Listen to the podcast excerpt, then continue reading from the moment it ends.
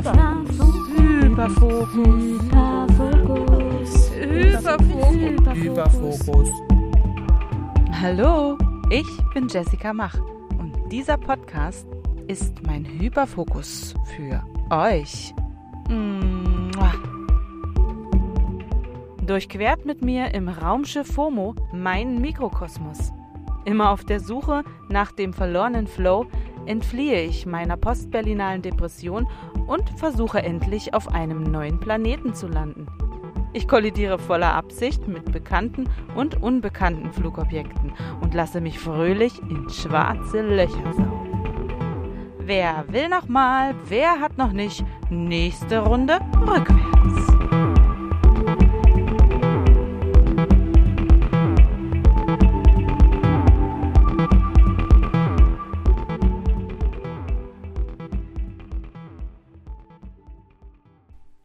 Hallo, ihr Süßen. Boah, draußen stürmt es wie verrückt. Ich hoffe, ihr seid soweit gut im Herbst angekommen. Ich habe bisher versucht, mich so gut es geht an meine Vorsätze, die ich euch ja in der Folge Lavendel und Tränen verraten habe, zu halten. Es ist schwieriger als gedacht, sagen wir mal so. Aber ich gebe alles. Ich habe schon einen Wichtelplan und sogar ein paar Weihnachtsgeschenke besorgt. Ein Kindergeburtstag mit Tiefkühltorte habe ich auch hinter mir. Mal sehen, wie es weiterläuft. Wie ihr es wahrscheinlich schon gehört habt, ich bin erkältet. Muss aber jetzt diese Folge aufnehmen, weil die ist für in ein paar Tagen geplant und ich sonst ganz schön in die Bredouille komme mit meinem ganzen Kram. Also los. Als ich gestern in der Wanne lag, um ein bisschen die Nase frei zu kriegen, nachdem die Kinder im Bett waren, ist mir ziemlich viel durch den Kopf gegangen, so dass ich mich leider nicht entspannen konnte. Wie eigentlich ja immer. Ich muss so lachen, wenn jemand sagt, dass für eine bestimmte Sache erstmal Brainstorming angesagt ist. Weil Leute, Brainstorming ist bei mir kein aktiv zu startender Prozess. Es stürmt in meinem Kopf naturgemäß und dabei werden eher nebenbei auch Ideen herbeigeweht. Und leider gleichzeitig auch wichtige Dinge samt der ganzen Merkliste, auf der sie stehen, weggeblasen und unangenehme Erinnerungen aufgewirbelt, die ich eigentlich bereits mühsam zu verschieden großen Häufchen zusammengerecht hatte. Ja, die tanzen dann so alle gemeinsam im Kreis herum und singen den aktuellen Ohrwurm dazu im Kanon. Meine Mutter hat früher immer gesagt, ich sei am kreativsten, wenn ich krank bin. Kein Plan, womit das zusammenhängt und warum die Stürme besonders dann zu Orkanen werden. Aber gestern war krass. Ich muss sofort alles aufschreiben oder irgendwie festhalten, sonst werden in großer Willkür die besten Ideen von den kleinen, aber starken Windböen davongetragen. Meine Kinder pusten natürlich auch noch ordentlich mit. Es stürmt auch sehr oft nachts bei mir drin. Dann wache ich auf, weil ich merke, wie die herbeigewehten Einfälle und Wichtigkeiten die Rohre meiner Gedankenfabrik verstopfen und dann ja irgendwie Druck erzeugt wird, von dem ich dann aufwache. Heute Nacht war es so schlimm, dass ich aufstehen und alles aufschreiben musste. Und dann noch in einem Online-Shop ein besonderes Weihnachtsgeschenk bestellen wollte – was mir mein Brainstorm soeben gedroppt hatte. Kennt ihr das, wenn es Rabattcodes ab einem Bestellwert von 149 Euro gibt und euer Warenkorb dann aber nicht voll genug ist und ihr aber unbedingt die 30 Euro sparen wollt? So war das. Und deshalb habe ich so circa eine Stunde irgendwas gesucht, was dann jemand noch brauchen könnte, damit ich da hinkomme. Am Ende habe ich dann aber schlicht die Lust verloren und war mega frustriert und dann klingelte auch schon der Wecker. Haha. Ha. Warenkorb voll machen ist ja auch so ein Hobby für mich. Ich glaube, das bringt ganz gut bisschen Dopamin. Bestellen tue ich das dann in den seltensten Fällen wirklich. Aber schön die Zeit totschlagen, gell? Zwei Stunden, drei Stunden. Was man so alles brauchen könnte. Und dann doch zu merken, oha, zu teuer. Oder, wie gesagt, einfach die Lust verlieren. Weil nervt. Aber ich habe halt gar nicht so viel Zeit, um jetzt wieder in irgendwelche impulsiv aufploppenden Themen einzusteigen. Stopp! Nämlich, weil ich nicht nur meine Stimme schonen sollte, sondern ich auch bei meinem Podcast-Hoster Podigy nur noch 23 Inklusivminuten für diesen Monat übrig habe. Also wird das eine kurze Folge. Sorry, nicht sorry. Denn es kommen bis Ende diesen Jahres noch wirklich tolle Episoden für euch. Und ich freue mich auf einige interessante GästInnen, die nicht nur mir gute Gesellschaft leisten, sondern richtig was zu erzählen haben.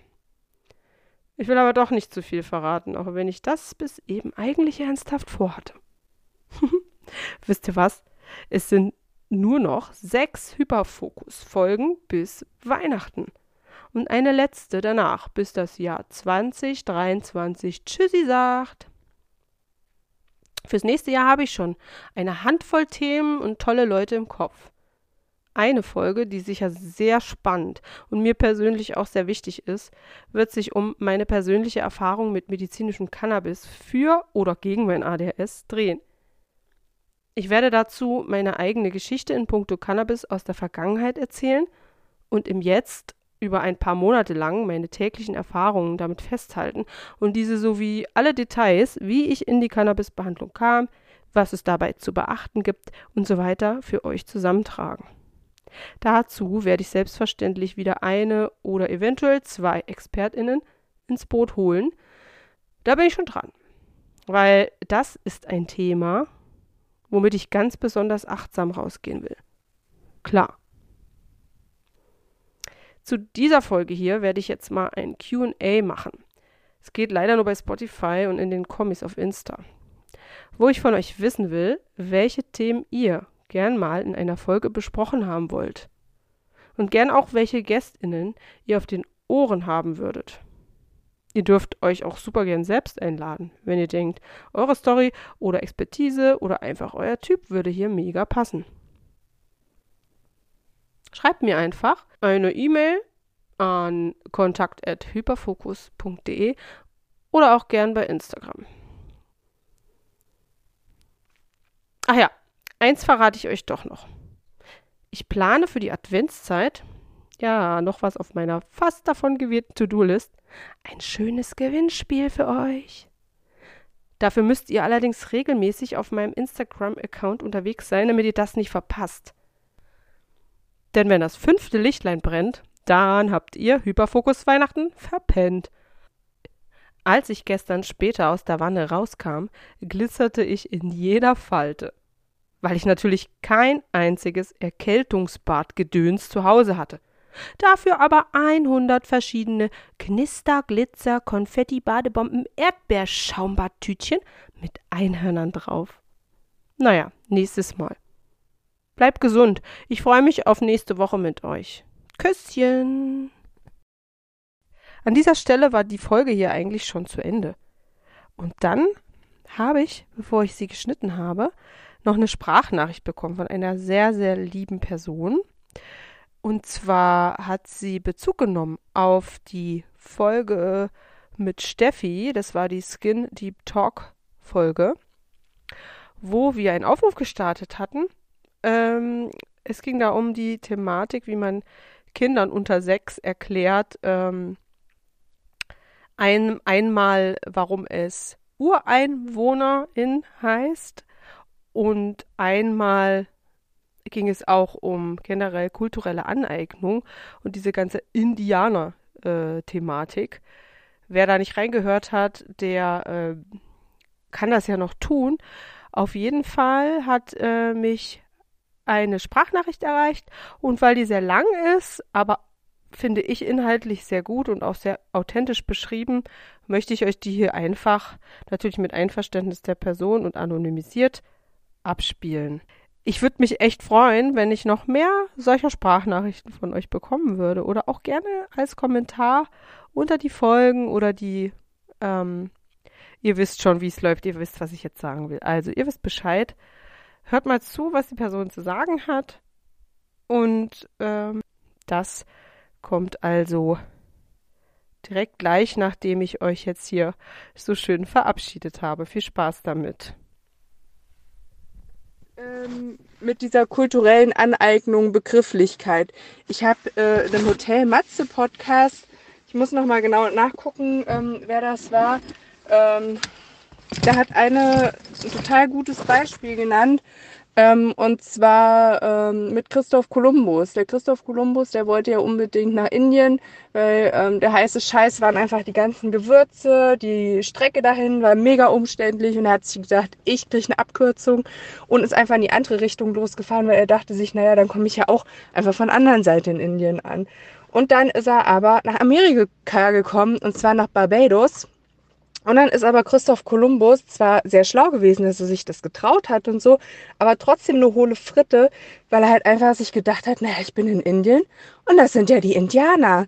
Aber er hätte die einfach mal fragen können, wie die heißen oder wie die sich nennen oder was auch immer. Aber er dachte halt einfach, naja, das sind jetzt Indianer und fertig. Und genauso blöd ist es ja auch im Kindergarten, wenn da irgendwie ein neues Kind kommt. Man hat jetzt zwar einen Junge, ich habe gesagt, ja, stell dir mal vor, da kommt irgendwie ein neues Kind auch in die Schule kann nicht Deutsch und denkt sich halt einfach, naja, pff, die sehen eh alle für mich gleich aus und die heißen irgendwie gefühlt eh alle Hans, du bist jetzt einfach ein Hans. Ne, und fertig, nennt dich die ganze Zeit Hans. Das würde man ja auch selber total blöd finden. Und das fand ich eine mega, mega gute Erklärung. Und ähm, dann habe ich halt einfach nochmal weiter erklärt, hier und guck mal, ähm, der Christoph Kolumbus, der war Spanier. Spanier war, Spanien war zu der Zeit ähm, einfach schon wirklich ein mächtiges Land. Die konnten von der Technik her sich ein riesen fettes Boot bauen, mit dem sie sogar ähm, durch den ganzen ähm, Atlantik schippern konnten, um nach Amerika zu kommen. Und ähm, die waren einfach den Ureinwohnern auf der Ebene technisch voraus und hatten dadurch Macht. Und die fanden das Land einfach mega geil und haben die ähm, einfach verdrängt. Ne? Die hatten da ihr Zuhause, die ganzen Ureinwohner. Und die wollten natürlich auch nicht weggehen. Da haben die auch gekämpft. Und da sind halt auch viele, viele Ureinwohner umgebracht worden. Die sind ganz doll zusammengeschlagen worden und einfach gesagt worden, so, du gehst jetzt weg. Ich will jetzt hier wohnen. Und die haben die verdrängt. Und diese Ureinwohner, die mussten die ganze Zeit einfach wegen ihrer Herkunft, wegen ihrem ihre Art, wie sie sich kleiden. Die mussten kämpfen, die mussten sich rechtfertigen. Einfach nur ähm, für das, was sie sind, was, was für andere, was für uns selbstverständlich ist. Dafür mussten die jedes Mal kämpfen. Viele haben aus Scham irgendwann mit der Zeit angefangen, ihre traditionelle Kleidung abzulegen. Oder ähm, es gibt auch Ureinwohner, ähm, die traditionelle Tätowierungen im Gesicht haben. Die haben das aus Scham abgelegt. Heute fangen die wieder an, ähm, dass sie voller Stolz ganz bewusst so als Statement ähm, wieder anfangen, sich zu tätowieren im Gesicht, ähm, was eine ganze Zeit lang aus Angst nicht mehr gemacht wurde. Und ähm, wenn wir uns so verkleiden wie die, dann ist das nicht nur eine Verkleidung von irgendjemanden, von irgendeiner ausgedachten Figur, sondern wir ziehen uns Sachen an, wofür die jahrelang kämpfen mussten, dass sie ohne Angst um ihr Leben ähm, ihre normale traditionelle Kleidung oder ähm, Frisuren tragen durften. Ist natürlich auch schwierig, weil mein Sohn trägt gerade ein Iro. Da muss ich jetzt halt auch sagen, wo ich da jetzt, äh, wo er das haben wollte, habe ich halt auch mit drüber gesprochen, okay, können wir das jetzt bringen oder können wir das nicht bringen?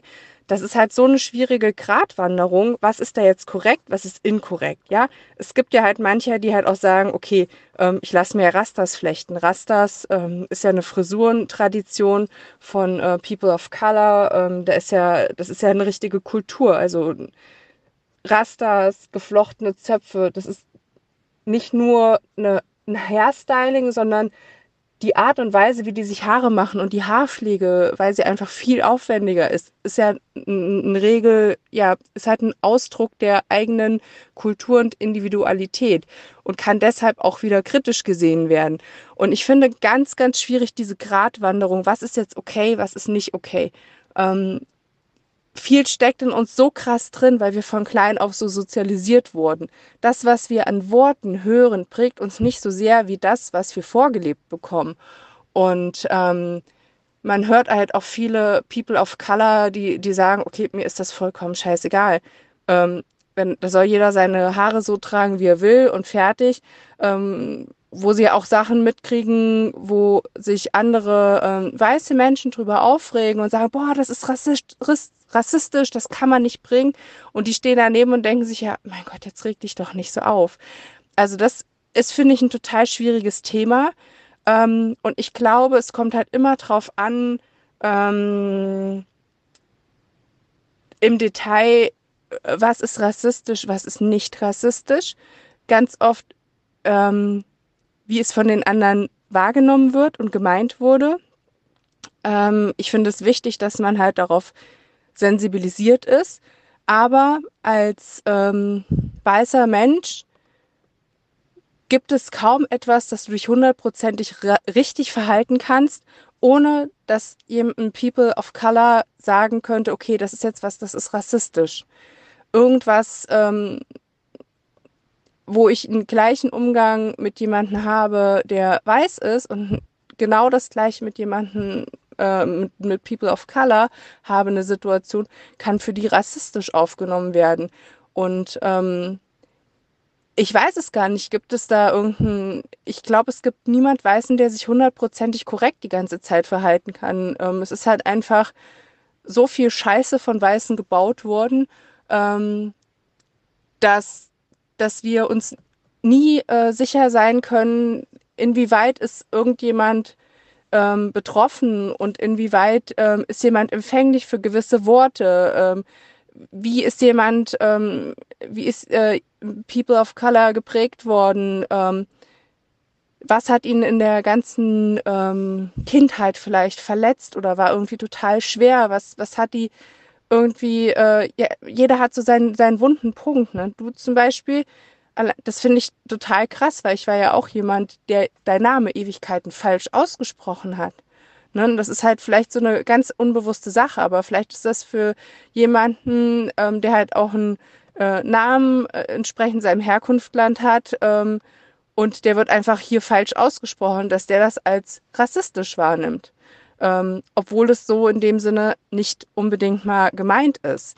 Und ähm, ich finde, das ist ein total schwieriges, komplexes Thema. Und ich habe noch nie jemanden Weißen getroffen, der da total ähm, sicher drüber reden kann, ähm, was jetzt korrektes Verhalten ist oder was auch nicht ich bin ja ein großer Hotel Matze-Fan. Ähm, die Folge mit Max Herre, der, der hat da halt irgendwie einen guten Mittelweg gefunden. Das hat sich eigentlich alles sehr sinnig angehört, was der da diesbezüglich gesagt hat. Aber das ist so eine große, krasse Sache. Und ähm, ihr hattet auch da in dem Podcast, ähm, in dem, ähm, wie heißt die nochmal? Skin Deep Talk, da hattet ihr drüber gesprochen, ähm, Literatur irgendwie wie Rassismus ähm, Kindern beizubringen. Ähm, ich habe in einer riesengroßen Mutti-Gruppe bei Facebook gefragt nach Büchern, ähm, die halt einfach ähm, normalisieren People of Color ähm, oder halt vielleicht auch irgendwie so ein bisschen ja sensibilisieren, wir sind anders, das das und ich habe halt geschrieben, wir kommen aus einem kleinen Dorf und hier sind einfach nur weiße Leute. Ja, es gibt niemand mitteleuropäisch, äh, nicht mitteleuropäischen hier bei uns. Und ähm, da wurde mir halt auch Rassismus vorgeworfen. Aber meine Motivation und mein Bedürfnis war ja halt einfach absolut das Gegenteil. Und ich habe trotzdem einen Fehler gemacht. Meine Motivation in dem Moment war, ich möchte meine Kinder gerne großziehen ähm, und möchte denen gerne Beispiele geben, dass es Leute gibt, die einfach anders aussehen als äh, wie wir und dass es nicht falsch ist und dass die genauso gut und toll sind wie wir. Aber wie soll ich denen das einfach mal eben so erzählen, dass es wirklich ankommt? Und wenn ich jetzt ein Buch dazu habe, dann kommt das schon mal wieder anders rüber. Und ich habe kein, keine Empfehlung bekommen und ähm, wurde eigentlich komplett zerrissen dafür. Und das finde ich ist halt einfach mega schwierig. Wie findet man da irgendwie den richtigen Weg? Und wahrscheinlich, wenn das jetzt jemand hören würde, würde auch sagen, boah, du bist so ein Rassist, dass du da so drüber redest und dass du überhaupt so darüber nachdenken musst. Ähm, es ist aber eine komplett andere Motivation wieder dahinter.